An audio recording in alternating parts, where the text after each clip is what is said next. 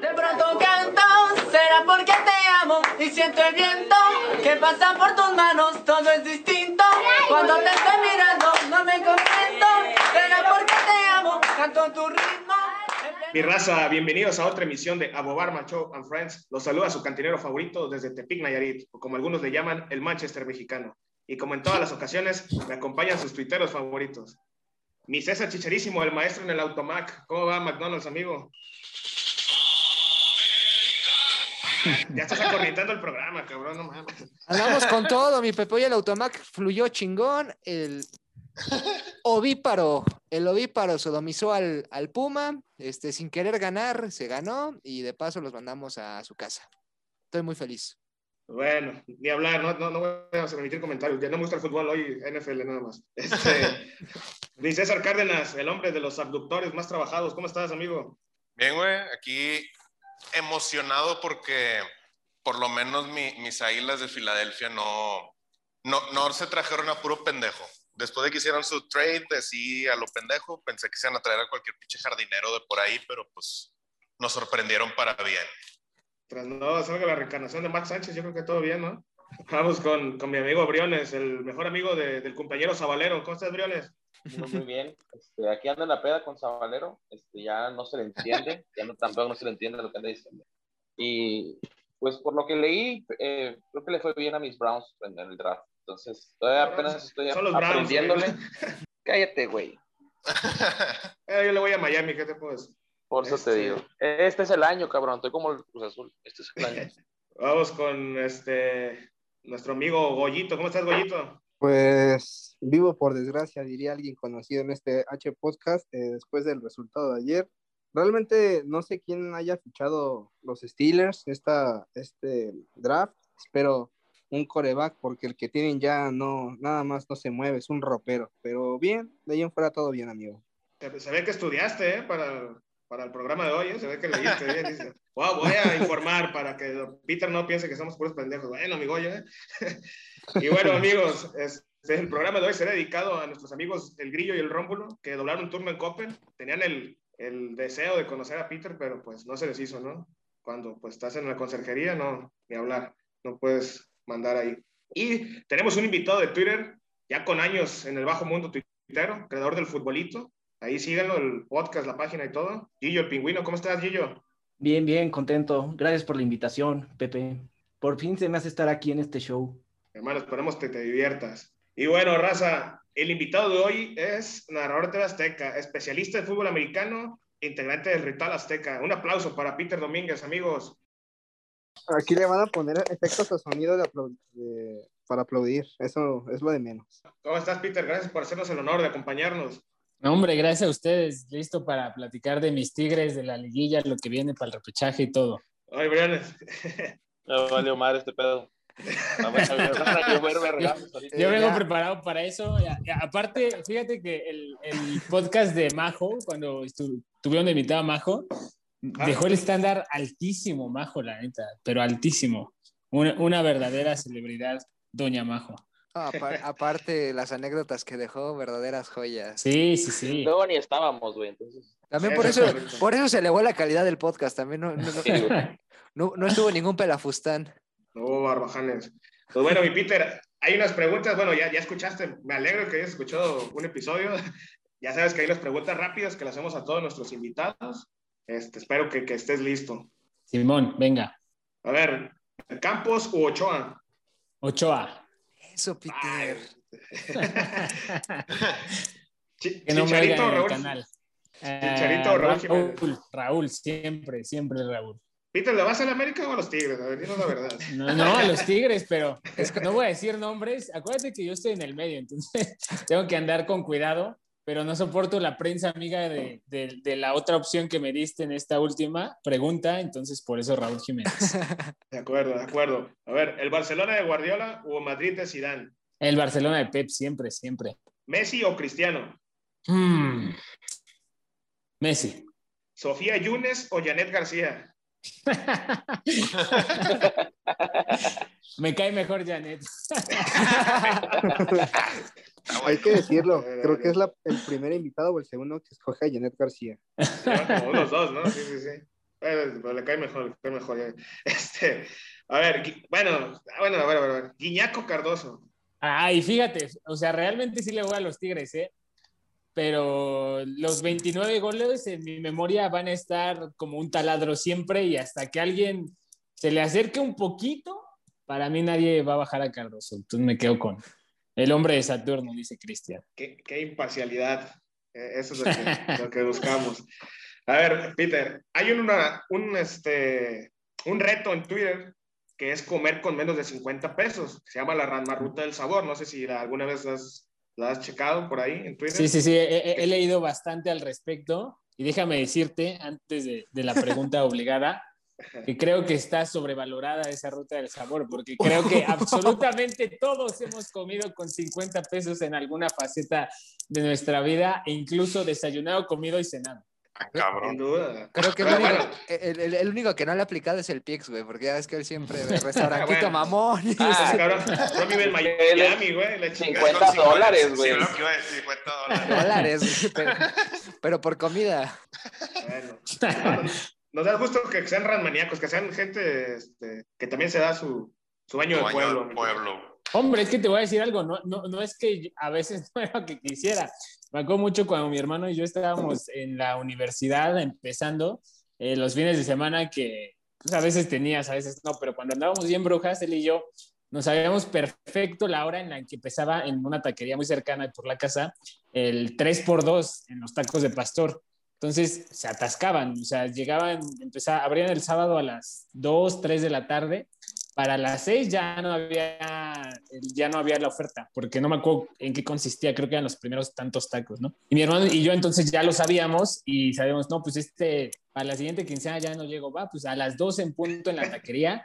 Y te lo juro, una vez llegamos y estaban todavía lavando el puesto y ah, pues nos, nos hicimos ahí bien mensos, nos fuimos a comprar algo y ya después fuimos por los taquitos de pastor, pero neta, o sea, fácil, fácil, me, me- me acuerdo que cada taco estaba en 5 pesos, imagínate. Entonces salíamos de ahí bastante, bastante bien servido. Obviamente el, el estómago pagaba las consecuencias, pero pues ya, eso era después. Como Fidalgo, ya ven que se andaba muriendo esta semana. sí, sí, sí. Andas, andas. A ver, Peter. ¿La MLS superará en un corto tiempo a la Liga MX?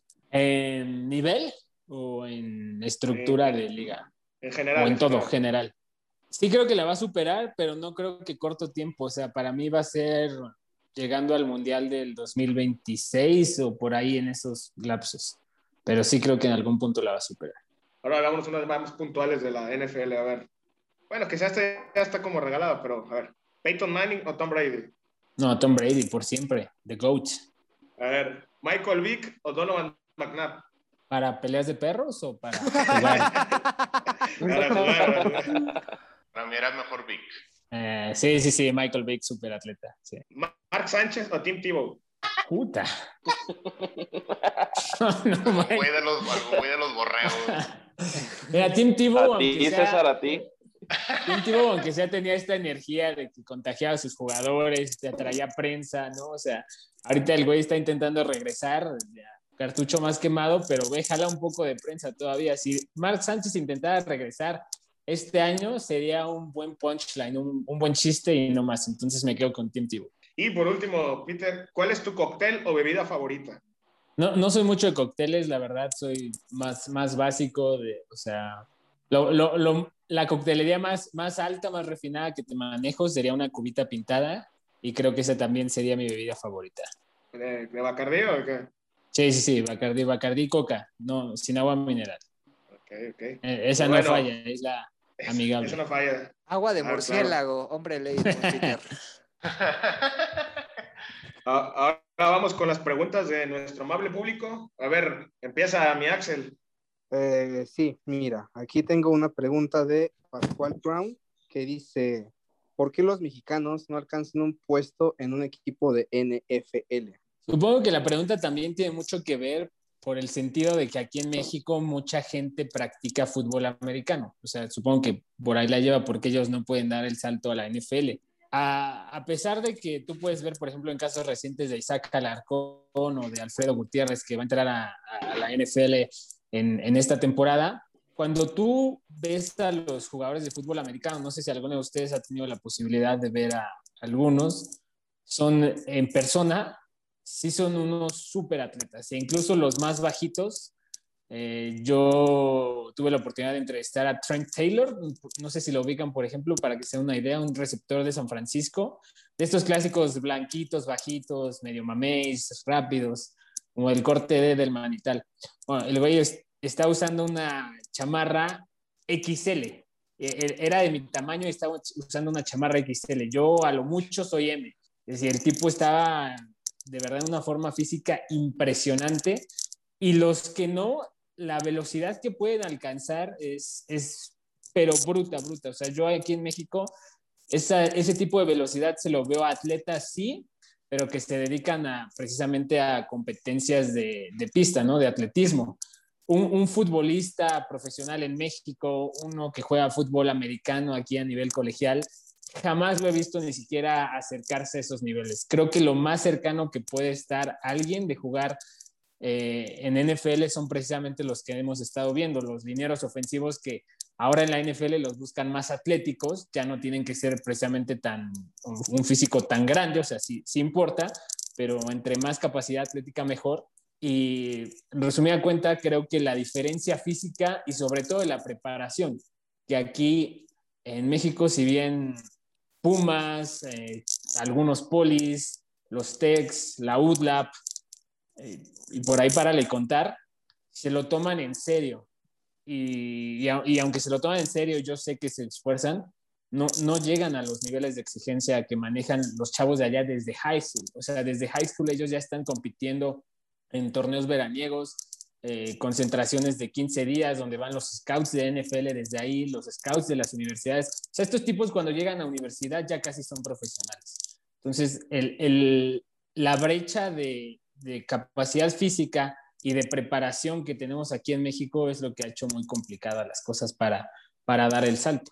Sí, es que me he fijado que los que aquí roban, o sea, que se ve el físico muy, pues como que sobresale, allá no es la gran cosa. O sea, es como normalón. Sí, o sea, por ejemplo, Isaac Alarcón es, es, un gigante, es un monstruo. Sí, yo lo he visto, está, se lo he visto. Ajá, sí, o sea, es, él, es él, güey. hablando con él, de hecho. Tienes tu póster. Soy no, Está, está enorme, pero Ajá, o sea, lo ves y el allá tipo, y no, no, se ve tan, tanto. Exactamente, y el tipo lo que yo, yo leía de algunos insiders de, que cubren a Cowboys es que tiene una capacidad atlética que les llama mucho la atención, pero es muy ligero para jugar de tackle. Entonces algunos decían, quizá lo puedan mover como guardia, ¿no? Pero si te mueven como guardia, tienes que subir un poco más de peso y perdería esa capacidad atlética. O sea, es, es una línea muy delicada. Vamos con las siguientes preguntas ahora de... A ver, César, pues ya que estás hablando, César Cárdenas y saca el arcón de los de tuiteros. A ver, yo tengo una que dice, él es Pitia que dice regresar al ritual NFL y que se siente que haga chistes de chavos con el de Rubens y que el coach y Garay no entiendan nada. ah, la segunda es muy chistosa porque de repente, eh, esto ya después se lo escuchamos a Vaca, Andrés Vaca, cuando está de moda lo de Tusa, en la canción de Tusa, en diciembre, ya, ya ves que fue por esas fechas, diciembre, enero, Pablo y yo teníamos un chiste bastante tonto, obviamente, pero local, ¿no? De eso. Y, este, y el coach Garay, yo veía que nos volteaban a ver con cara de qué madre están hablando, ¿no? o sea, nadie, nadie se apellida Tusa de los que están aquí jugando. O sea, como o sea, y nosotros así como, bueno, pues quizá nos están viendo algunos chavos, ¿no? Por ahí, pero, o sea, sí, sí, es un poco, pero nunca ha sido motivo de, de discordia ni de pelea, ni mucho menos. Y de lo otro, la neta no sé, o sea, yo de que no había ritual me enteré una semana o dos semanas antes de que todo el mundo se enterara. Este, la temporada pasada la, la, salvó nuestro jefe valientemente teniendo el Super Bowl y, y yo este, supongo que intentarán que regrese, pero más allá no sé. Una disculpa por no darles material que puedan aquí. No, no, no. La de 8, por no darles la de 8 nada más falta que este Quique Garay use la tusa en sus actos de campaña, ¿no? ¿Quién sabe? Ah, César, ¿tienes otra, no? Sí, una última es de El Diegote, dice Baiteare Mateos o Luciana Guaito. Barnier, no sé qué tal. Weirner. Ah, son, son amigas conductoras de, de ¿no? Azteca, de ADN, sí, sí, sí. Este, las dos me caen muy bien. eh, creo que tengo un poco más de. Me llevo mejor a cuadro, más de química a cuadro con Baitiare. Entonces, Baitiare. Aparte, a ella, le- a ella le gusta mucho el fútbol mexicano, por si algún día están buscando una aficionada de León, recia aficionada de León. Es la primera persona que escucho que le va a León. Y un sobrino mío como de cinco años, güey. Ahí lo tienen. Bueno, ella es de León, ¿no? O sea, tampoco es como vean que ah, de aquí de la ciudad le va por Sigifredo Mercado, que no, no, no, ella es de León y por eso, pero pues, bueno, sí le va a León en serio, en serio. De, de hecho, en Twitter no me acuerdo de nadie, de los de la racita. El- Bueno, no, yo no sé hay uno- un amigo de este Bogambilio, el Paco, güey. Ah, Paco, Hacemos un día programa de León y vamos a, a Paco. Vamos a, vamos a mutar este al programa de León, porque él no le va a nadie a León en la Ciudad de México. Porque es un equipo de rancho, básicamente. Bueno, vamos con, con las preguntas ahora de Briones. A ver, Briones. Ahí voy, ahí voy, permíteme. No, espérate, yo, leí una por ahí que decían lo- la banda de Twitter que quién era este güey. o sea, cuando me anunciaron a mí que iba a estar aquí como su invitado de honor, que quién chingados era este güey, que no me conocían y tal. Entonces, este, pues nada, que sepan, ¿no? Ya, ya con la debida introducción de Abu Barman, pues ahí espero que les quede claro y si no, que diga y nos echamos unas cubas, ¿no? No, no pasa nada. Que- Yo pensé que les ibas a cantar un tiro, su madre, güey. y que Nos vemos a al madre, el reloj del metro, nos vamos a ver con el reloj del metro. Atlas, eso. Amigos, ¿cómo están? Wow, se metió un, un zorro. Amigos, escuché, escuché que necesitaban este de mi presencia. ¿Cómo están? Este, no, de hecho, no, no, no Estábamos estabas ni llamado, güey. no sé por qué. Hoy no, Esa, sé- esa falta de respeto es el invitado, cabrón. Pero no, bueno, pero, pero ni siquiera estabas convocado al programa de hoy, Jesús. Ah, tú hiciste la pregunta de que quién era yo, ¿o qué? eh, Por a ver, eso te metiste. Amigos, estoy, estoy emocionado. A ver, Briones, dame las preguntas, güey. Pinche cabrón, güey, que te entra lo pendejo. A ver, la pregunta es de cabecismo, Lalo. CM27 dice, Bruce Arians hubiera hecho campeón a los Patriotas en la temporada de 2020. Bill Belichick hubiera hecho campeón a los Bucaneros en la temporada de do- del 2020. Esa es su pregunta. Bruce Arians no, no los hubiera hecho campeones porque Bruce Arians es mente ofensiva necesita, es muy bueno planeando eh, el equipo en la parte previa a la temporada, la off-season, el draft en agencia libre. Eh, tiene un plan muy específico lo que quiere en cada equipo. En, los Cardinals, cuando tenía Carson Palmer, necesitaba tres receptores de distintos tamaños, uno rápido, uno mediano que atacara el slot uno profundo como Michael Floyd. Entonces, eh, por eso tuvo éxito en Arizona. Con los Pats del 2020, ni Vince Lombardi resucitado los hubiera metido a postemporada. Entonces, no, no, no había forma en la que Bruce Arians hubiera hecho ganar a, a- a los Patriots. Y Bill Belichick, pues yo creo que sí, pero una de las cosas que dicen que les dio tanto éxito a Tampa fue que en el vestidor tenían muy buen ambiente y que Bruce Arians solo les marcaba el límite, pero no los regañaba.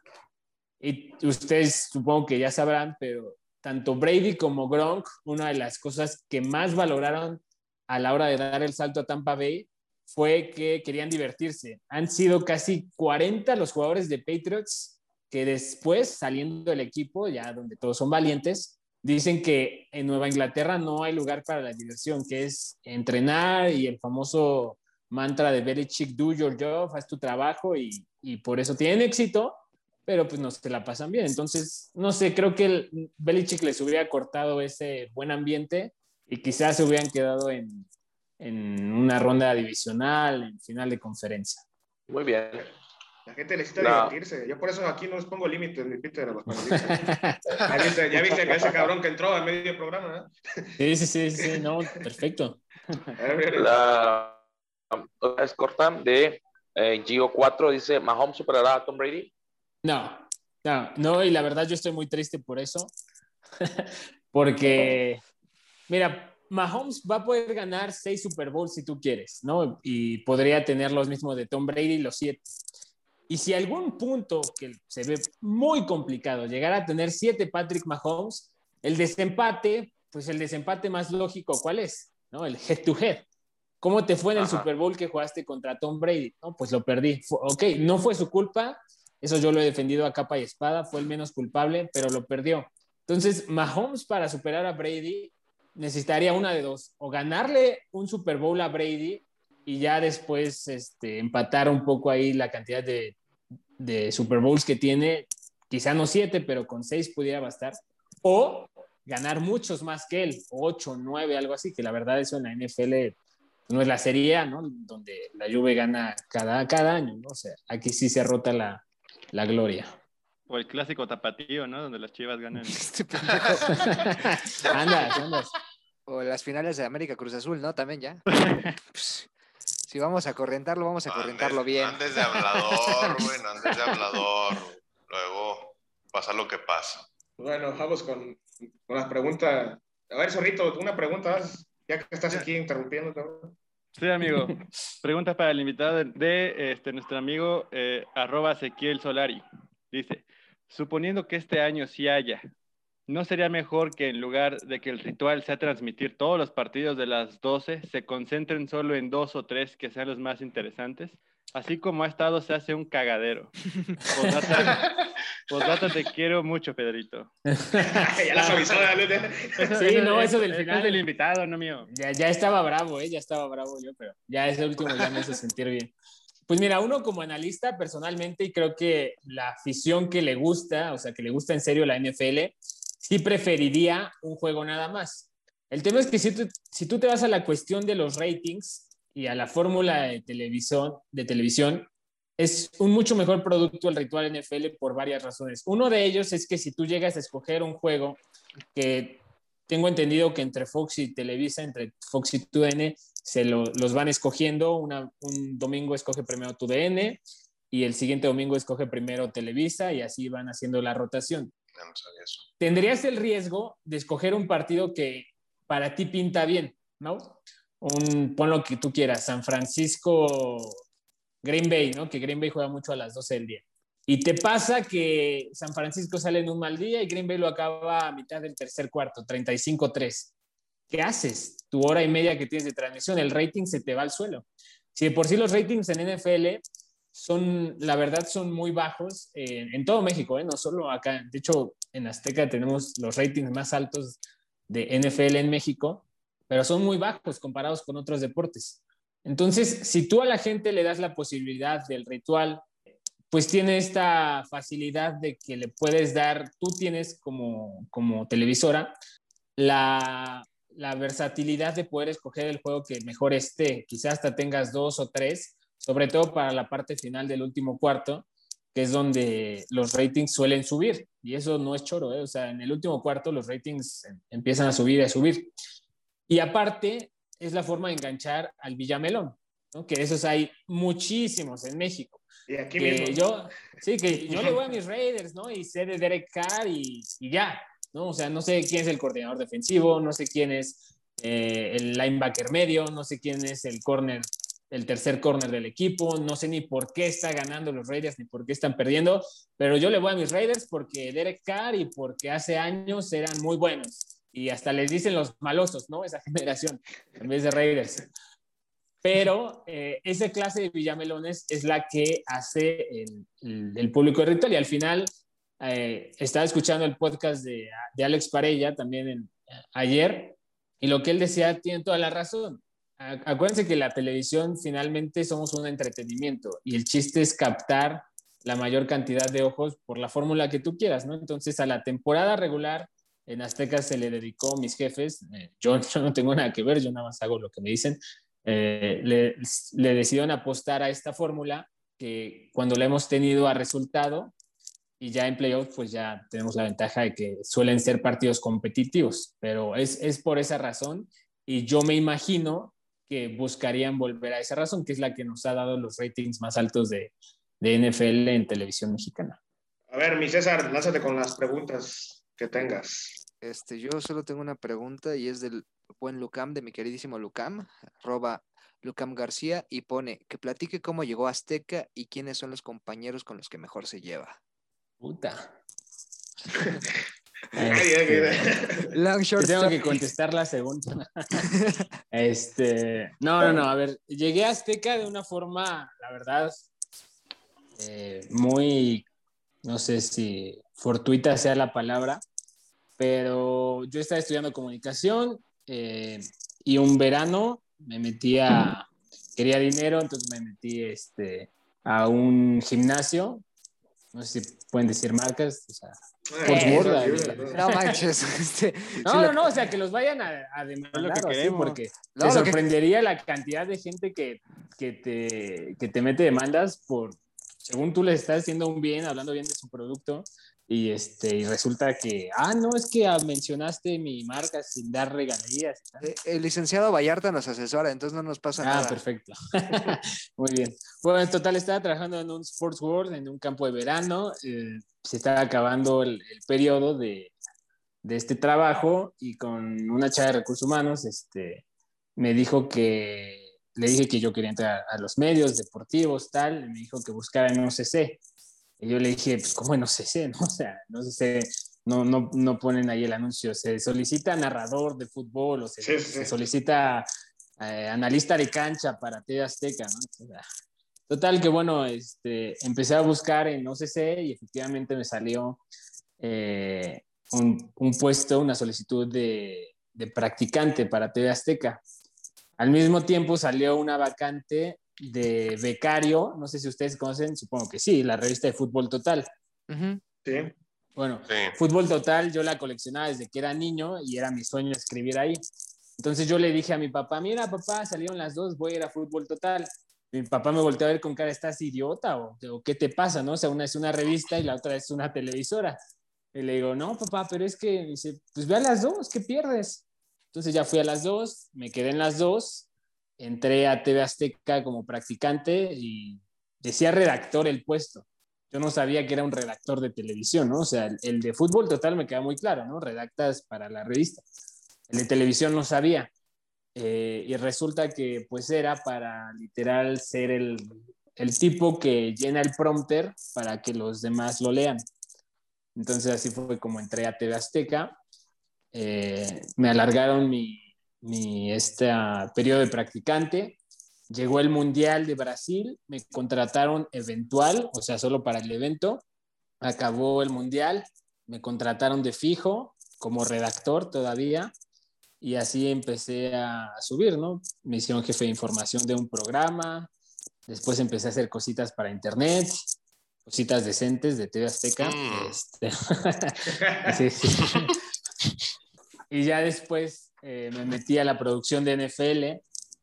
Estuve dos temporadas ahí en producción y en 2017 el productor me dijo que le estaban pidiendo más voces para que no fuera tan monótona la narración y que me iba a dar chance y, y ya ahí, ahí fue como siguió el camino en Ritual NFL. Y de los compañeros con los que mejor me llevo, eh, por alguna razón me llevo mejor con las mujeres que con los hombres, me llevo muy bien con, no me llevo mal con casi nadie, pero con los que mejor me llevo yo diría que Andrea Sola, eh, supongo que la ubican de, de- de deportes.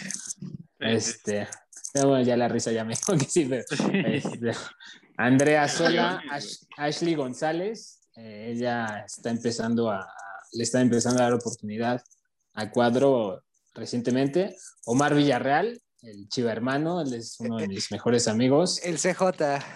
Sí, sí, sí, o sea, yo les prometo que él es un personaje, ¿eh? de verdad, pero es un tipazo y debe ser Tiene de que más... ser un No, personaje. sí, o sea, es, es imposible Sí, sí, que alguien en, en su sano juicio sea así.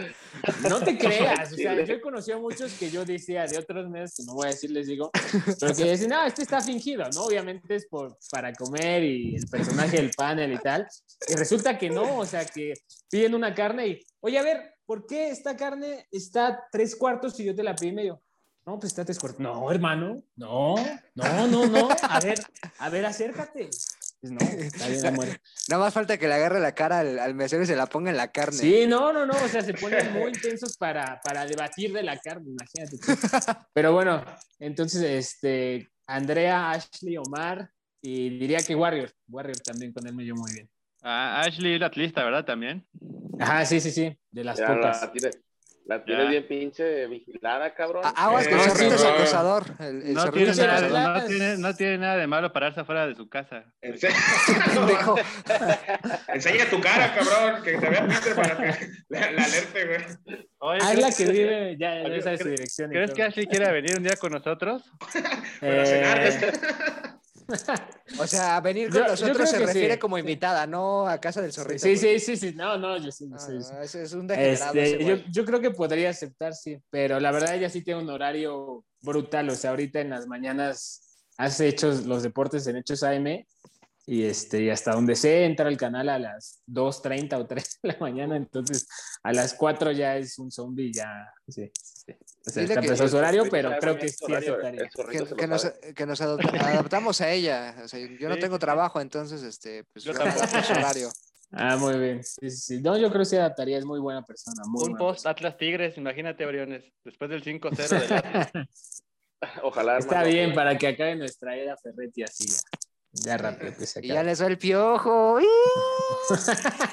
No, Nachito, yo creo viene Nachito. ¿Tú, ¿Tú a quién preferirías, para Tigres? De, o sea, de cualquier...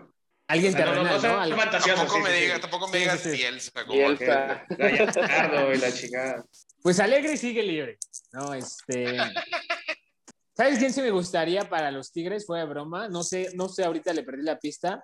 El profe Osorio, pero sé que no va a venir. Está en la América de Cali, Este, según yo, ¿no?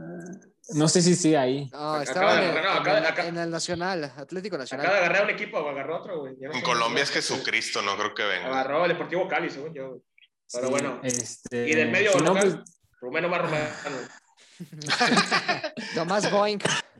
Aprovechando que anda no, libre. yo creo que sí. La verdad, me cae. No me, no me gusta su personaje, pero pues creo que sí, el piojo. No, es que no es un personaje, así es él.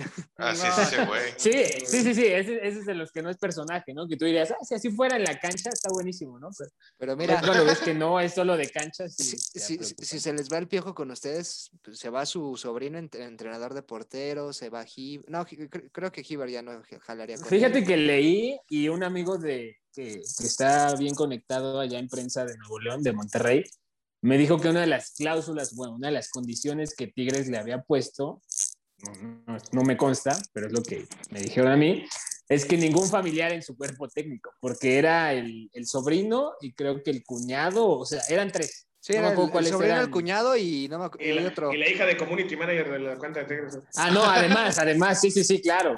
Y el No, la padre imagen, también, la nueva ¿no? imagen de Tigres, sí, sí, sí.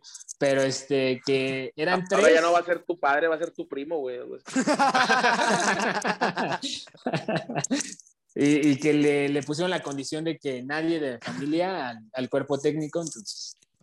No, o sea, y eso lo he comentado varias veces, o sea, la mejoría de Memo Ochoa tiene que ver porque ya no es el entrenador de porteros, el sobrino del piojo, o sea, ya Ah, pusieron- claro, sí, sí. Le sí. pusieron un entrenador de porteros serios y ya, mira, Ochoa ya hasta sale por, eh, por balones y todo, ¿se acordó? Ah, tampoco, tampoco, César, no mames. Pero con el piojo nunca no? Se salía. vio, se vio contra Olimpia, cabrón. Parecía que estaba amarrado el cabrón en la ¿Y portería. cuántas sacó? ¿Nos salvó? Pues sí, pues ir Ah. adentro, güey. Sabes cómo ese güey saca por, por este, reflejos, no por. La neta, güey, no. Ya a los 40 años el cabrón no va a mejorar, güey. por ahí. 35. Es lo que te iba a decir, ya a sus 40 ya tampoco creo que un entrenador de YouTube lo cambie. de YouTube. El, el rojo de la Vega que lo puso bien mamado y el Ochoa se veía bien torpe. Pero tenía unos, un- unos brazotes. Oye, Peter, y ya hablando de, de NFL, antes de tocar temas ya de, de fútbol, este, para ti, ¿quién fue el, el ganador y el perdedor del draft? No me gusta, no me gusta decir quién fue el ganador y el perdedor porque en, en los años he aprendido que eso es bien torpe decir. O sea, sabemos que el perdedor es Dallas. O sea, Dallas ahorita es centro de readaptación social. Es que sabes qué pasa, que en, en, por ejemplo, la, una generación, un grupo de, de jugadores que hoy se ven mal, en la siguiente temporada le cambian el head coach, le cambian los coordinadores y el grupo cambia diametralmente. Eh, y eso puede pasar. O puede que tengan una muy buena camada o cierto grupo y llega un entrenador todavía peor y los hace malos. Entonces, por eso creo que las, las generaciones de draft se evalúan de 3 a 4 años. Pero de primera impresión, lo que me el- los que me gustaron más como lo hicieron fueron los Chargers, los, los Browns de Cleveland lo hicieron muy bien los Dolphins y los Jets. Esos cuatro me parece que lo hicieron muy bien. No, no solo de un jugador, sino de los que más talento acumularon de, en varias posiciones que necesitaban. Los que menos me gustaron, eh, Dallas, que, y es extraño, ¿eh? porque Dallas para mí suele ser uno de los equipos que mejor draftea en los últimos años. Eh, este para, sí me parece que no entendí muchas de sus decisiones.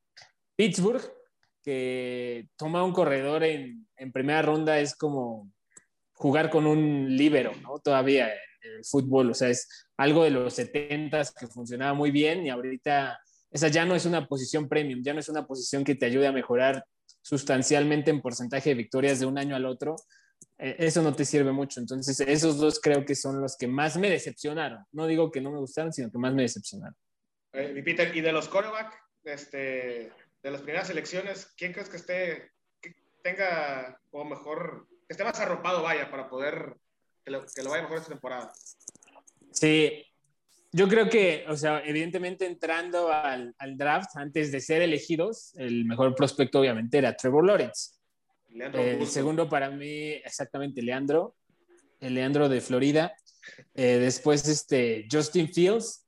Y después para mí el tercero era Trey Lance, porque Trey Lance es un tipo que tiene un potencial bruto, pero bruto, bruto. O sea, puede llegar a ser, dependía de quién lo escogiera, podía llegar a, a ser Josh Allen con un equipo bueno, o podía llegar a ser de Sean Kaiser, no sé si se acuerdan, el coreback de Cleveland, que muchos decían que iba a ser la próxima gran estrella del 2017 y no pasó nada con su carrera. Llegó a San Francisco y entonces justamente ahora después creo que el coreback que está en mejores condiciones para ser una gran figura en la NFL es precisamente Trey Lance porque el sistema Shanahan ya es muy efectivo, es muy amigable para el coreback no necesita la pres no tiene la presión de, de, rendir de inmediato porque está Jimmy G y porque Kai Shanahan es un genio. Entonces creo que Trey Lance en cinco o seis años estaremos hablando que es el mejor coreback de esta clase. ¿Y cómo ves a Zach Wilson y a Mac Jones? De Zach Wilson eh, me gusta mucho, es un coreback creativo. Está entendiendo guapo, por esto. Por ¿A poco no parece el güey que si hicieran una, una, película de High School Musical de NFL, de fútbol americano en vez de básquetbol, Sí, sería- él sería el protagonista, ¿a poco no? Sí. Sí, sí, sí. ¿Es claro. Sí, el que se parece sí, pero- el cabello largo? No. No, no, no. Se parece, Uno de hecho, tiene- a, a este güey, al... ¿Cómo se llama? Al Troy Walton en la vida real. Zac Efron, ¿no? Zac Efron. Pero bueno, así cirugías, ¿eh? Ah, antes Sí, o después del Antes, Botox. an- antes, antes del Botox, sí, antes del Botox. Zac Efron sin ser la, eh, como Shocker. Sin ser calamardo, ¿verdad? Este. Zach Wilson es un creador de jugadas. O sea, cuando lo saca, cuando se rompe la jugada es muy bueno para conseguir pases. eh, si ustedes se fijan, hay, hay corebacks que necesitan tener los dos pies bien fijos en el, en el campo, o al menos uno de ellos, para completar sus pases. Hay muy pocos que no necesitan tener ningún pie bien plantado para completar sus pases con fuerza, velocidad y precisión. Dos de esos son Aaron Rodgers y Patrick Mahomes. Zach Wilson tiene esa capacidad. El tema para mí que más me preocupa es que pesa 195 libras, que la neta no sé ahorita de, de rápido cuánto es en kilos, Ahorita te decimos. pero ese peso en la Como NFL, 90. ajá, o sea, es, es bastante bajo. 88.45 kilogramos. Andas, abajo de 95. Ese peso para un coreback en la NFL, solamente hay dos casos de éxito importante. Lamar Jackson y Michael Vick. Y los dos que tenían en común es que eran súper atletas. O sea, era gente que podía, ustedes lo han visto, correr 20, 40, 60 yardas sin, sin cansarse.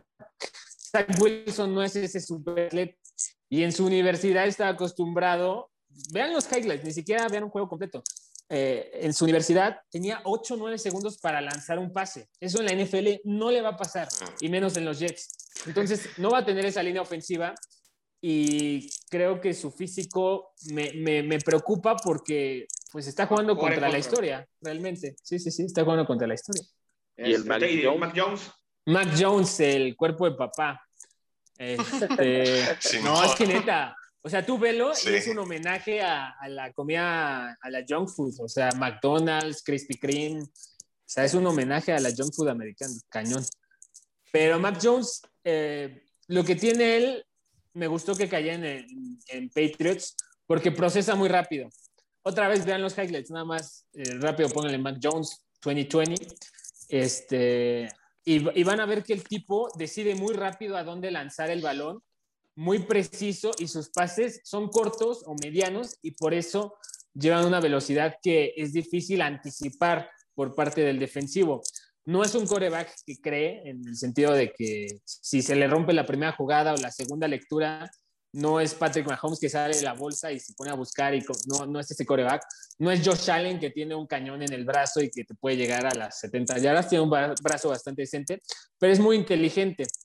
Eh, la capacidad atlética es lo que me da un poco de, de, reserva con él, pero eh, los Pats, lo que me quedó muy claro es que van a apostar otra vez a ser un equipo que corra y corra y corra el balón y buscar a sus, a sus Tyrants, a sus alas cerradas.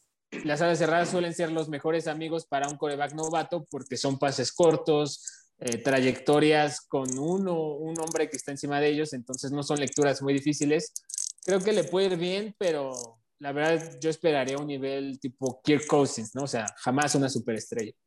Y de esa conferencia, de esa división en particular, ¿crees que se lo roba entonces Búfalo esta, esta campaña? No creo que se lo vaya a robar, le doy el beneficio de la duda a Miami, que la temporada pasada eh, creo que a muchos nos, nos, nos, engañó, pero, o sea, tenían un, un relajo en, en, la posición de coreback y aún así ganaron 10 juegos.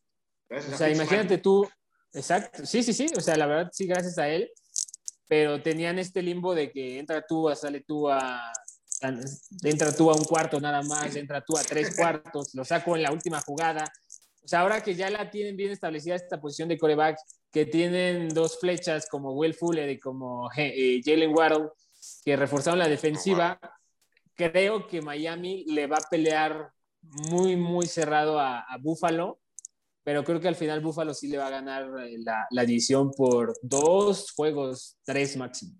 Pero esta, esta temporada, ¿tú así crees que se consolide o...? ¿Tua? Tengo mis reservas, pero yo creo que sí, porque eh, una de las virtudes que tenía Tua en Alabama, en la universidad, era que era uno de los quarterbacks, históricamente, uno de los tres mejores en pases profundos. Y esto en Miami, ese elemento no lo tenía. Devante Parker es un receptor que naturalmente hace la mayoría de su chamba por fuera, pero no es las jugadas grandes consideradas de 20 o más yardas. Para eso necesitabas velocidad, ¿no? y como todos los defensivos que enfrentaban a Miami sabían que Devante Parker era realmente la única amenaza profunda, o sea, habían otros, pero estos jugadores que son rapidísimos, que corren los 100 metros, pero que no saben atrapar un balón, ¿no? Entonces eso no espanta a nadie. Entonces, como sabían que Devante Parker era la única amenaza, pues era medianamente más sencillo planear para parar a Miami. Ahora que tienen, insisto, Will Fuller y Jalen Waddle, que son dos flechas, supongo que van a explotar más lo que tú hacías muy bien en la, universidad, que eran estas rutas profundas y otra clase de, ofensiva. Eh, entonces sí creo que tú no sé si se vaya a consolidar, a mí me da un poco de, me genera un poco de dudas, pero creo que definitivamente está en una situación mucho mejor a la, la, la, del año pasado. El año pasado estaba en una situación 7 de 10, ahorita estará en una situación 8.5 de 10. Peter, hablando del NFL, tú que has este, cubierto varios Super Bowls, ¿cuál es el que más te ha dejado este, a ti algo que, que, has, estado en la transmisión? Perdón. Eh, el, el, Super Bowl más, más icónico para mí por absolutamente todo siempre va a ser el, el 54. Eh, fue en octubre, noviembre, diciembre, enero, febrero, seis meses, cinco meses y medio después de que falleció mi papá. Fue el primero en el que tuve la posibilidad de, de analizarlo, eh, literal ya al aire, porque nosotros dos fui, pero me quedé pues, literal en la banca, ¿no? O sea, todavía me decían que tenía que sumar minutos y tal, y que todavía no, no está en la, para estar en transmisión. Ese fue mi primero, fue en Miami, una ciudad que me encanta, es Estados Unidos, el primer mundo, pero con la fiesta latina. Es San Francisco, el equipo que en teoría al que le voy, aunque en ese Super Bowl quería que perdiera, este, es Patrick, fue Patrick Mahomes, que, que es uno de mis dos jugadores favoritos. Eh, les digo, esta parte de familiar la hizo muy, muy, muy emotiva para mí porque, pues, no, o sea, te pega, ¿no? Que tu papá estuvo contigo toda la vida y el primero que tienes la oportunidad de, de narrarlo, que no esté para, para verlo, este, sí te pega, ¿no? Y este fue, ya les dije en Miami, y me gusta mucho el reggaetón y fue el, el medio tiempo de Bad Bunny y de, y de J Balvin, Shakira, Jennifer Shakira. López. Sí, aparte fue un partidazo, entonces la verdad, este Super Bowl para mí es el, el perfecto, ¿no? Difícilmente creo que uno lo supere. Y cuént- cuéntanos cómo es trabajar con Enrique Garay, Pedro. Trabajar con Enrique es este. Es, es una aventura, la verdad, es una aventura porque el tipo, o sea, conmigo, ahora sí que cada quien habla como le fue en la feria, conmigo fue muy, muy, me dio mucho apoyo. Fue, fue, no, no me daba consejos como tal, yo tampoco se los pedí. Este, le tenía mucho respeto, ¿no? Imagínate que la primera temporada que me toca con él, me dice mi productor, oye, güey, hagas lo que hagas, nunca, nunca no vayas a empezar con el pie izquierdo. No corrijas a Garay o al coach, porque a veces se confunden de nombres, ¿no? Pues si estamos pasando 11, 11 partidos al mismo tiempo, ¿no? Pues es lógico que un Collins de repente se llame Jamie Collins y ellos le digan lo que sea, ¿no? Kendrick Collins, ¿no? Jaime, ¿no? Eh, ajá, y me dicen, tú no, este, no los vayas a corregir al aire. Si quieres decirles, diles, pero acá en cortito. O, primera jugada, no te miento, primera jugada. Bueno, primer partido, en teoría, me iba a tocar narrarlo con Pablo y Rubens, que iba a ser mi pareja. Y 10 minutos antes del aire llega el productor y me dice, tú analizas con Garay. Y yo, ¿no? O sea, el, el foro, el foro es frío. Era mi primera temporada y yo me estaba helando, o sea, sentía que me iba a dar calentura todo ahí. Eh, tenía pues mucha presión, emoción de que sabía que tenía que, responder y, no equivocarme más que otra cosa. Primera jugada, no me acuerdo con que, contra quién estaba jugando Detroit, pero me acuerdo que era un linebacker malísimo que eh, no hizo nada de su vida, que se llama Jarrad Davis. Y no me acuerdo qué nombre le puso Garay, o sea, pero porque en el otro partido que teníamos él y yo, que era Cleveland, había otro Davis y también era linebacker. Entonces Garay le cambió el nombre, o sea, se confundió de Davis. Y mi primer comentario literal fue, no, no, fue Jarrad Davis. Entonces volteo y me quedo así, no me... Entonces literal, dije, no fue Jarrad Davis. Me quedé callado como un minuto así, no, me va a cagar, o sea, me va, me va a hacer popó, él, mi productor, quien sea. Y no, lo que hizo Garay fue voltear y decirme, sí, mi Peter, muchas gracias. Cuéntanos un poco más de este Jarrad Davis, porque fue elegido en el draft y porque yo sé que tú eres una de las pocas personas que te gusta mucho el draft. Cuéntanos qué, qué- en qué es bueno este Jarrad Davis. Eso para mí fue, fue la salvación, ¿no? Entonces, eh, esa es una de mis anécdotas con Garay. Es un tipo sumamente pasional. Eh, de verdad, yo sé que tiene muchas, muchas críticas en redes sociales, pero les prometo que es de los tipos con los que yo me identificaba mucho por la pasión. Porque estábamos un día en una junta de producción, un jueves un martes, y llegaban las noticias de un trade, ¿no? Pero un trade de estos fuertes, ¿no? De ya Devion Clowney, ¿no? Bueno, él creo que nunca lo han tradeado en su vida, pero un trade fuerte de media temporada. Y Garay y yo nos paramos de la mesa. No, me, no, no, no, no, güey, no. Y los dos a tuitear como locos, como si se hubiera muerto el Papa y, y no, y es que ahora iban a hacer esto y tal. Y, y él vive la NFL de una pasión de verdad muy, muy simbólica. Los gritos, que muchos los odian y muchos lo aman en sus, en sus narraciones, les prometo que son genuinos, no son por, por el personaje, como les digo, son de que el tipo está narrando, estamos en la mesa y se para y grita y, y es porque le, apasiona muchísimo el, deporte y conmigo, pues, este, por eso me puedo identificar muy bien con él, ¿no? O sea, como todos, de repente las pasiones suelen ser a veces muy, ¿cómo se dice? Eh, Desbordados, ¿no? Visceral. Ajá, sí, sí, sí. Ajá, dispares, suelen ser muy dispares a veces, ¿no? Entonces, si, si, si está en un, día, en un día malo, como cualquiera tenemos un día malo, pues su día malo es mucho más intenso y te lo hace saber de una forma pues más intensa, ¿no? Que, que el promedio.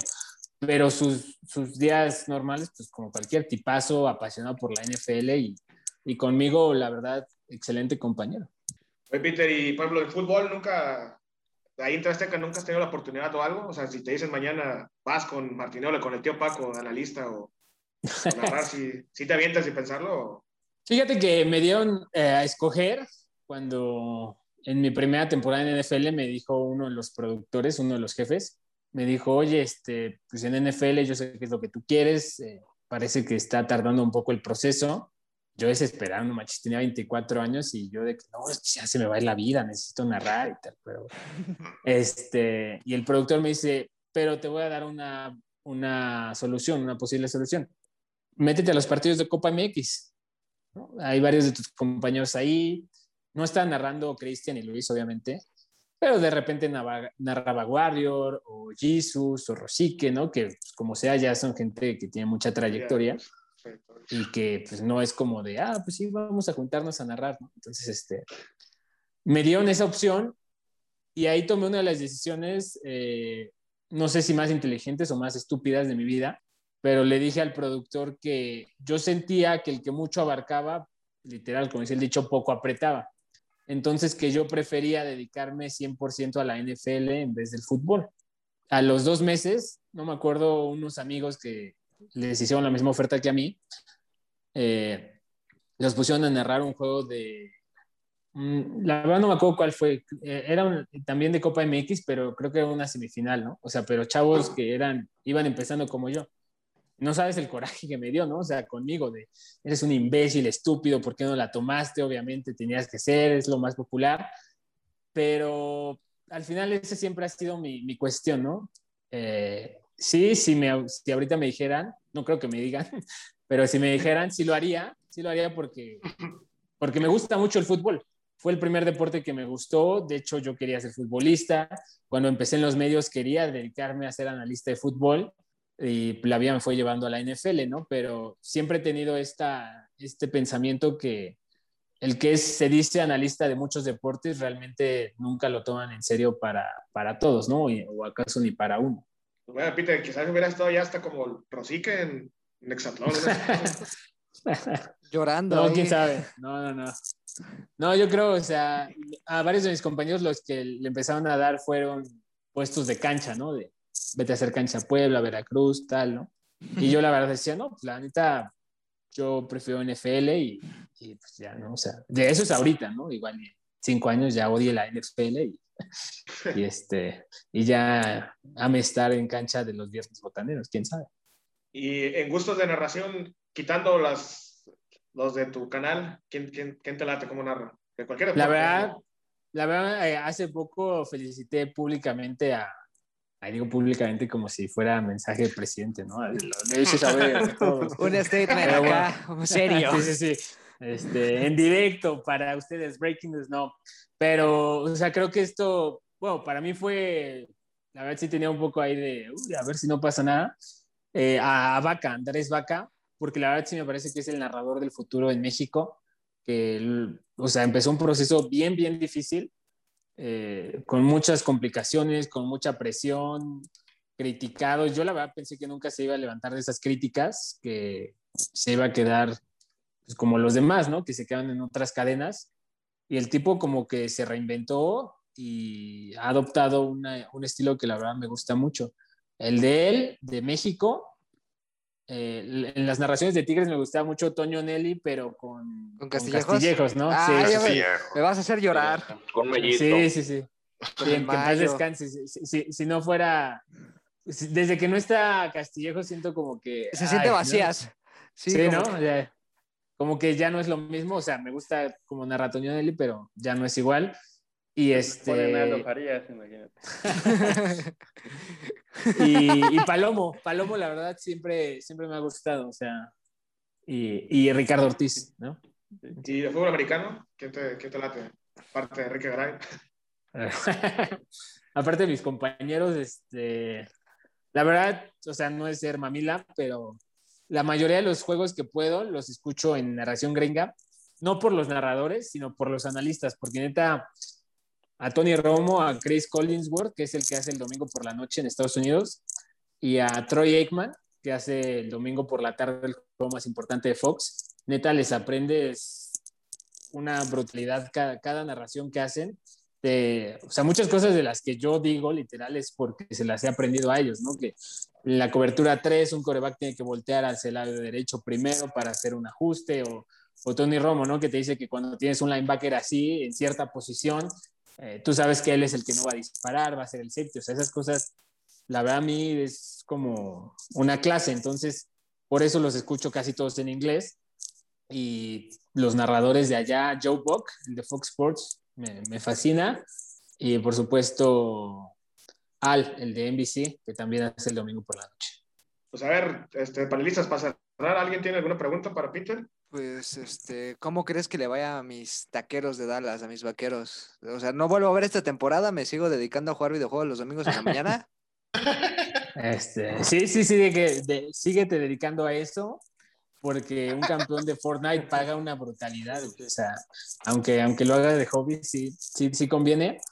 No sé, la verdad todavía tengo que pensar en, en, cómo va a ser Dallas, porque el año pasado hubo un buen de idiotas que pensaban que iba a llegar al Super Bowl y yo era uno de esos idiotas. Entonces, este, Por dos.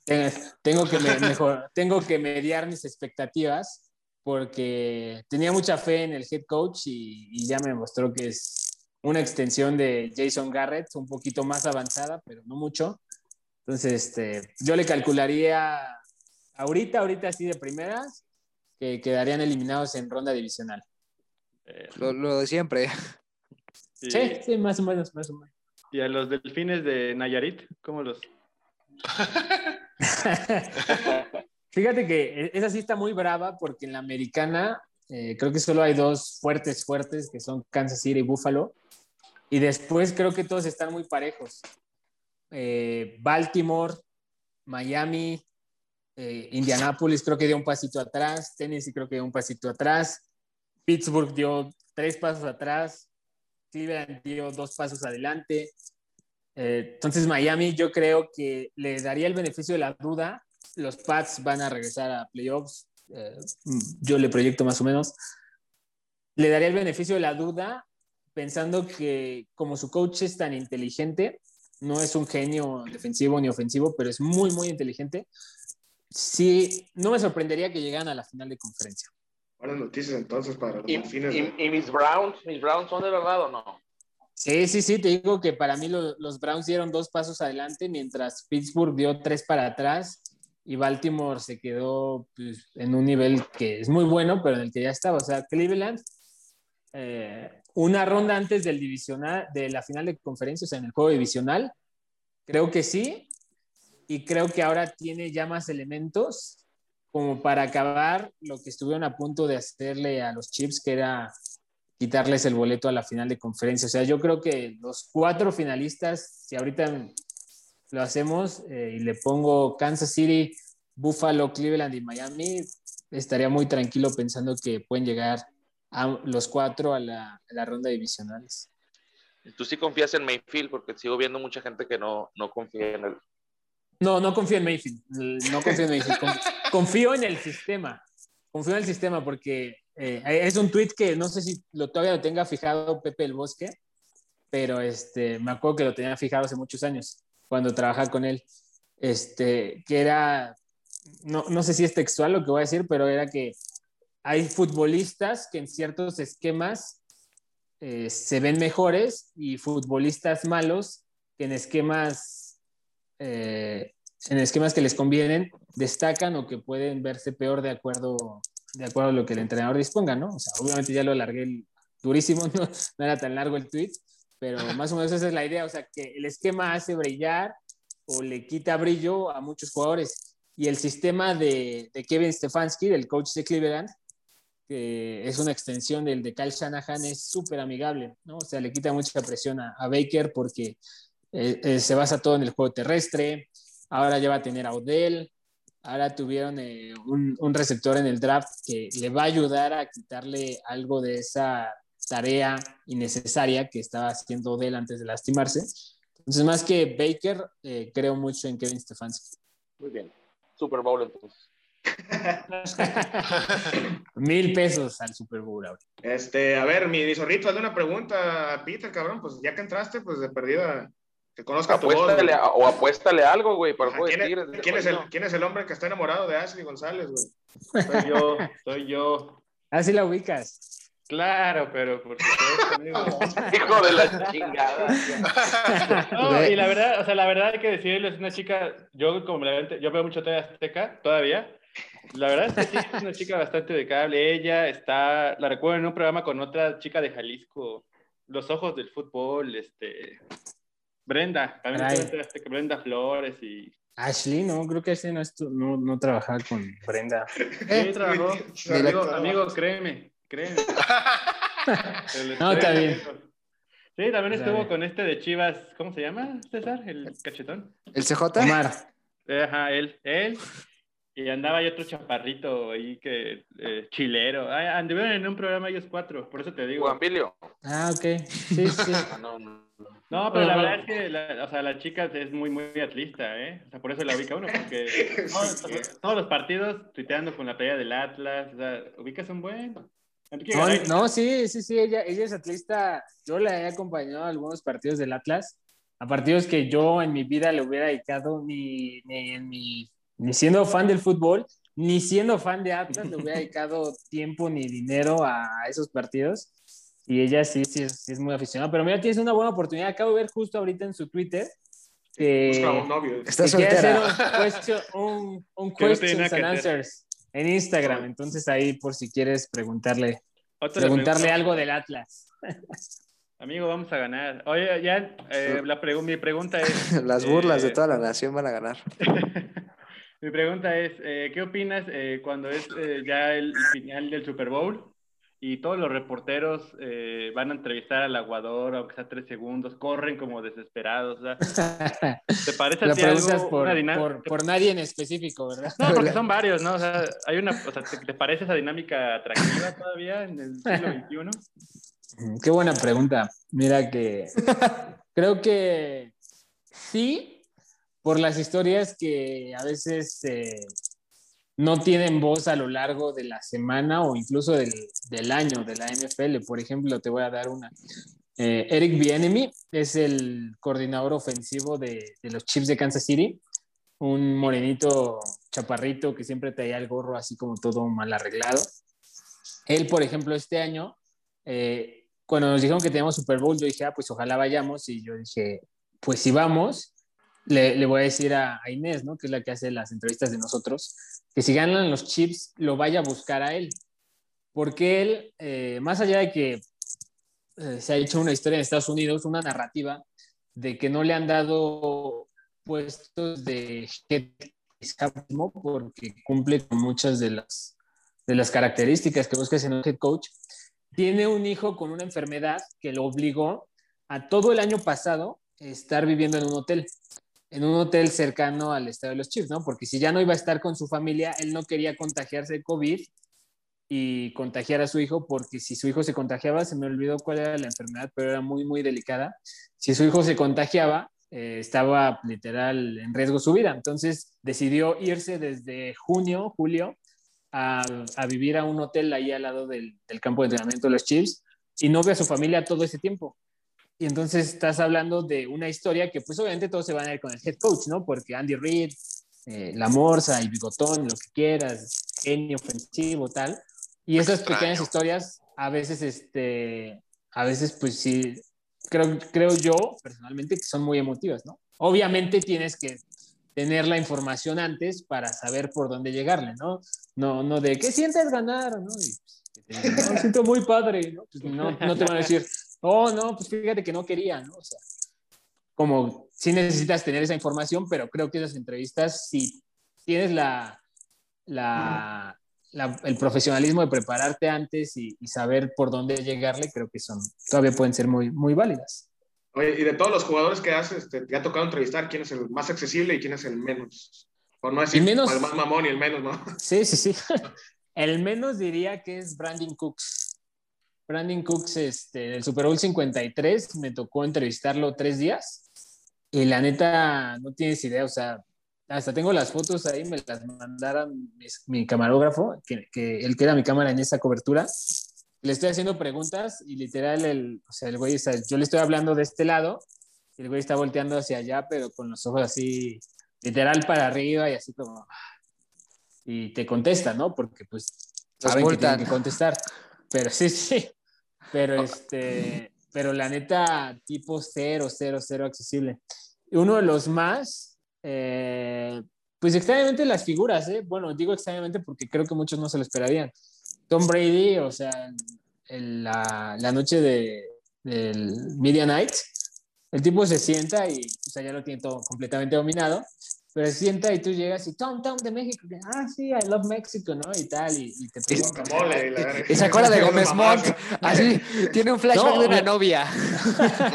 Sí, sí, ah, TV Azteca. No, no, no. Pero este, normalmente las estrellas suelen ser más accesibles. Gronk, obviamente, casi te pide a gritos que le hagas una pregunta, ¿no? Travis Kelsey, George Kittle, eh, Mahomes. Mahomes es, Ma- Mahomes es accesible, quizá no es tan, tan carismático, pero porque es su personalidad, no porque sea payaso. Pero ellos diría que son los más accesibles. sí. Eh, mi, mi Axel, tenías una pregunta, ¿no? Por ahí. Sí, digo, ya. Ah, ya chinga, aquí está el Axel, no mames. Sí, pues es que no sé mucho de, de- de NFL y no vi el draft, la verdad. O sea, ¿para qué les Nadie, miento? Pero- nadie de aquí sabe, no te preocupes. Pero, por ejemplo, yo tengo eh, una pregunta, digo, Pedro, este, o Peter, como te guste. Eh, la temporada pasada los Steelers iban con un arranque, pues, que prometía bastante, pero vaya, se cayeron muy, muy feo ahí ya en la postemporada. No sé qué les sucedió. Esa es una pregunta.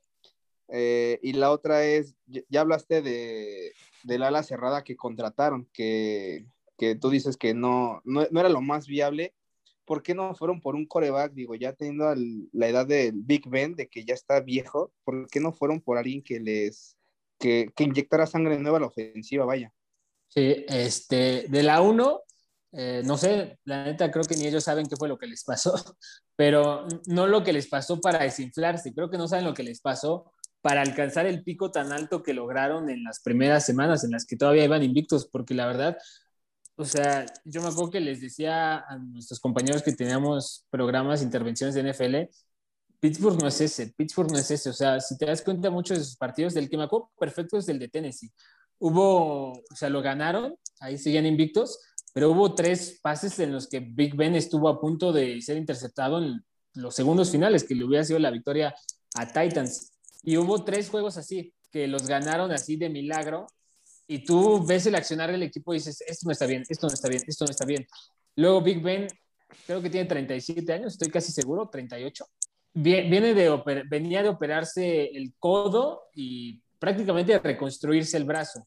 Con la edad que tiene, con la línea ofensiva tan mala que tenía, pues es como un pitcher. O sea, a lo largo de la temporada vas gastando tanto y tanto el hombro que ya llegas a una parte en la que el pase de 27 yardas ya en, en diciembre ya es de 24. Y tú dirías, hay tres yardas, no me jodas, Pedro, ¿no? ¿Eso qué? ¿Eso qué?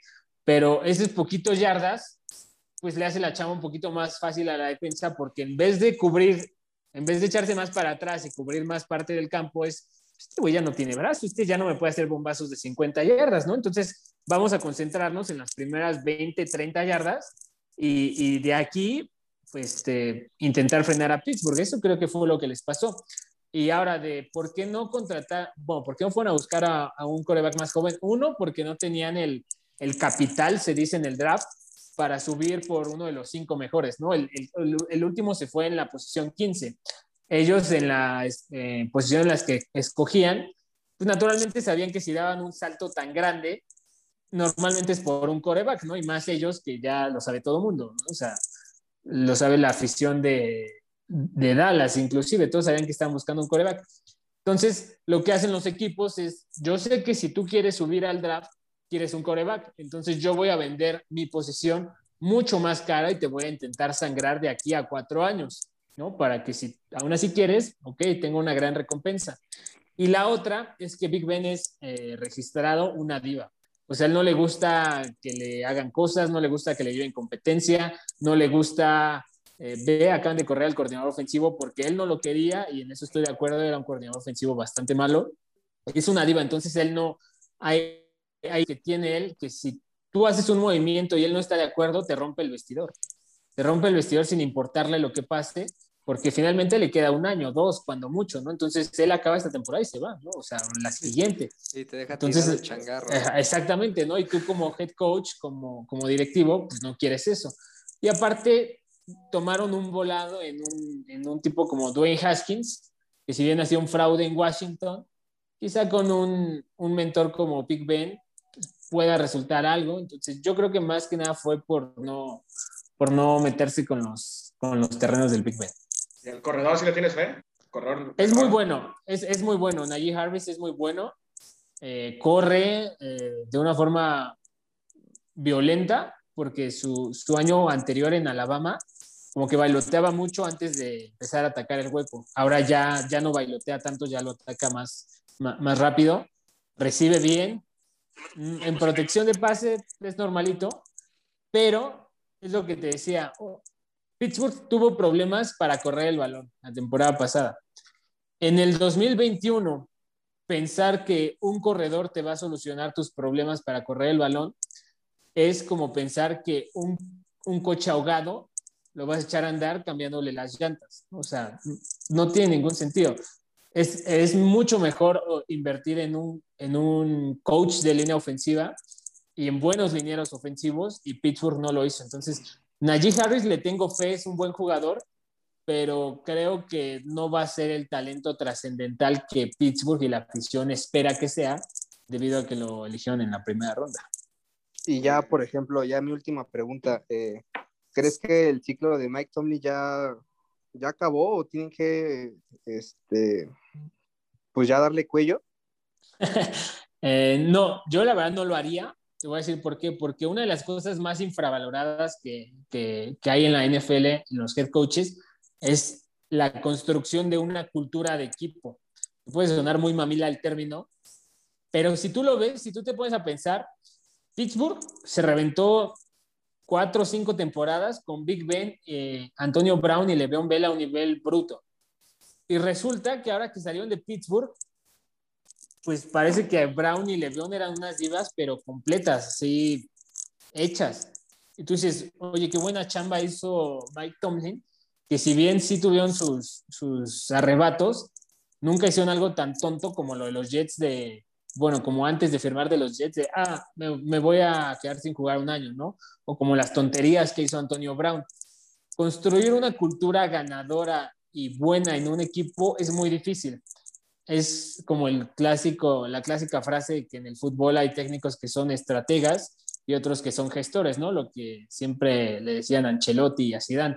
Mike Tomlin es el equivalente a eso, es un gestor y es un gestor que ha dado muy buenos resultados. O sea, yo sé que la afición de Pittsburgh quiere volver a ser la que más Super Bowls tiene, pero el tipo, si no estoy mal, o sea, nunca, nunca ha tenido una temporada con récord perdedor.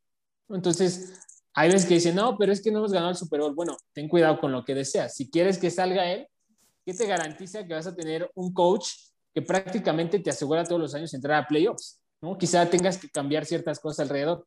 Por ejemplo, el cambio del coordinador ofensivo a mí me parece que se va a ser muy importante porque es alguien a que, con quien Big Ben sí se entiende. Si logran eh, traer uno o dos refuerzos para la línea ofensiva, ahí entonces creo que Pittsburgh tiene chance otra vez en, en, en, la americana, pero creo que Mike Tomlin es el último de sus problemas. Ok, yo, ya. Yo tengo una pregunta. Otra, cabrón, chichis, está cobrando caro, Pedro, güey. es, es, es, rápida. ¿Por qué Venga. Carson Wentz es tan malo? no es malo, no es malo. Mira su, dos, mira su 2017. ¿Te acuerdas de su 2017? Sí, que pero era... no. Sí, sí, sí, por eso. ¿Te acuerdas que iba para MVP, no? O sea, la neta, él sí. era el MVP. Si no se rompía el ligamento, él era el MVP. Después de eso, empiezan a. Viene Filadelfia que es campeón, obviamente. Se empiezan a ir varios jugadores porque, pues, lo que siempre pasa, yo quedo campeón, me voy a otro equipo que me dé más dinero, ¿no? Pues yo ya, sí. ya fui campeón. Si hasta ya. el foul se iba a poner pendejo. Sí, ¿no? o sea, imagínate. Entonces empiezan a mover eso y después se sabe hasta ahora. O sea, son cosas que luego no nos enteramos hasta ahora, pero justo estamos en mayo, en marzo salió un, un una historia, un reportaje, no sé si tuviste oportunidad de verlo, se llama un periodista Seth Wickersham de ESPN, él fue el que reveló todo el, el problema que ya traían de años desde- llegó Jimmy Garoppolo y tal, y que acabó en el divorcio con la toma Tampa Bay. El mismo periodista es el que en su nuevo reportaje sacó que Howie Roseman, el, el general manager del equipo, en, en palabras americanas, se, se, se, se burlaba, pendejeaba a este Doc Peterson, ¿no? O sea, todos los martes tenían una reunión con Doc Peterson para ver qué hicieron mal. No qué hicieron bien y qué hicieron mal, qué hicieron mal en el juego del domingo. Supongo que esa reunión era mucho más fácil cuando estaban llegando a playoffs, ¿no? Que era casi siempre. Y, y después, porque si tú te acuerdas, después de que Carson Wentz se lesiona, regresa y juega a nivel medio, ¿no? No era tan malo, era medio. Malo esta temporada, la pasada, la 2020, ahí sí le robaron su alma y se la, se la pusieron a Josh Allen. Pero esta temporada fue la única que fue realmente malo. Ahí es donde ya la cosa había explotado. Sí, sí, sí, muy malo, yo también estoy de acuerdo. Doc Peterson no se habló con Carson Wentz por siete meses, sus últimos siete meses. Entonces estás hablando que estaba en un equipo que el, el general manager se tenía de su idiota al, al head coach. El head coach no se hablaba con su quarterback, que tenía una línea ofensiva. eh, estaba viendo estadísticas antes del draft. Capturaron a Carson. Wentz 50 veces. 50 veces lo capturó. Fue el quarterback más capturado de la, de la liga, de los que jugaron más de cierto número de jugadas. Fue el quarterback con más capturas de la NFL, 50 o creo que hasta más. Estaba, entonces él venía de la lesión.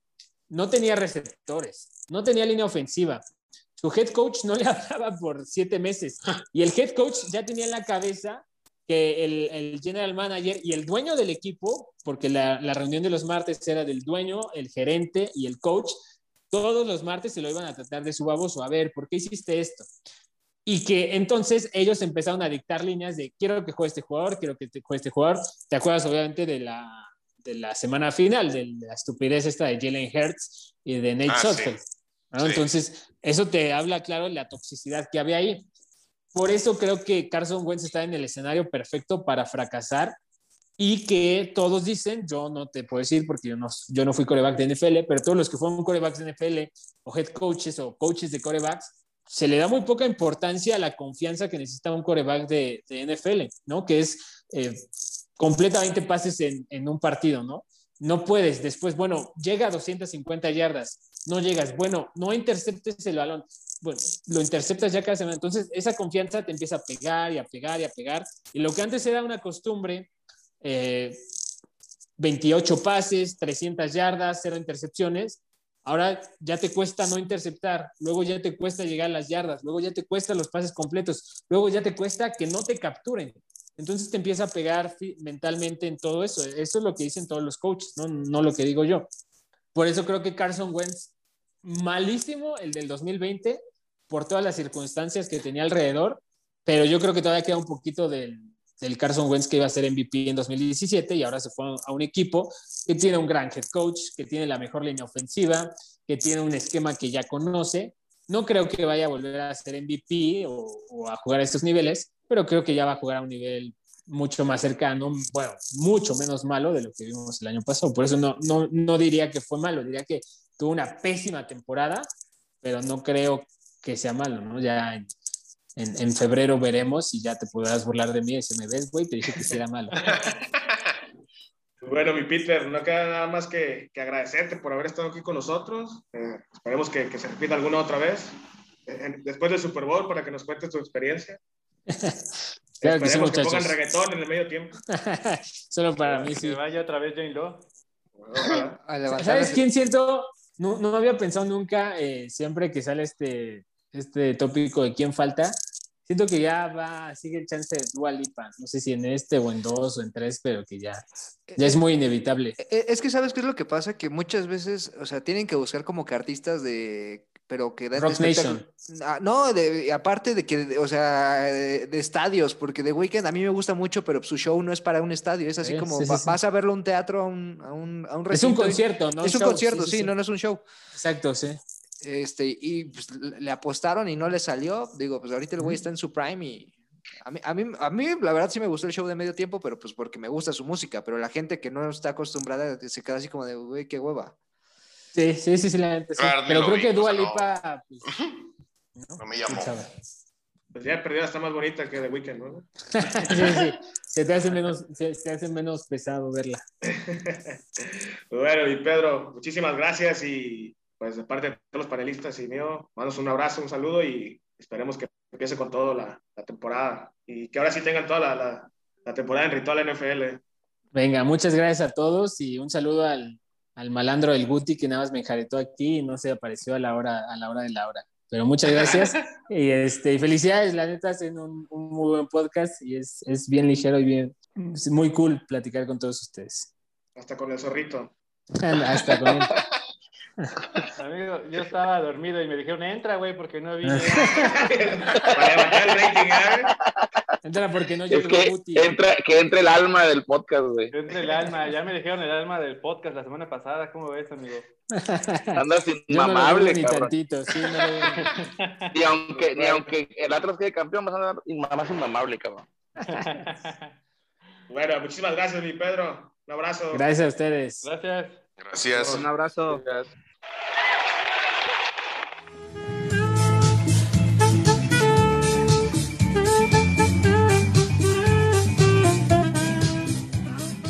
Pues bueno, mi raza, después de despedir a, a nuestro invitado de hoy, que nos, nos hace saber que no sabemos ni verga de NFL, pero cállate, cabrón. Querías hablar del Atlas cuando estaba hablando de Dallas y de Pittsburgh. No, Ya conseguí- Ya conseguí invitada, amigo. Hijo de la verga. Pero bueno, mi raza, vamos a, a despedir el programa, vamos con los saludos.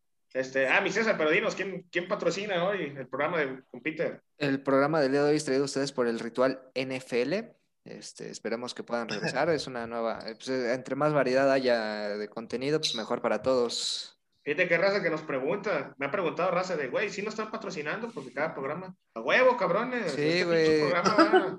Este, de hecho, yo ahorita me acabo de comprar unas plantillas para el pie plano. sal- Salen de los patrocinadores, güey. El siguiente programa va a ser. De Doctor Scholes nos va a patrocinar.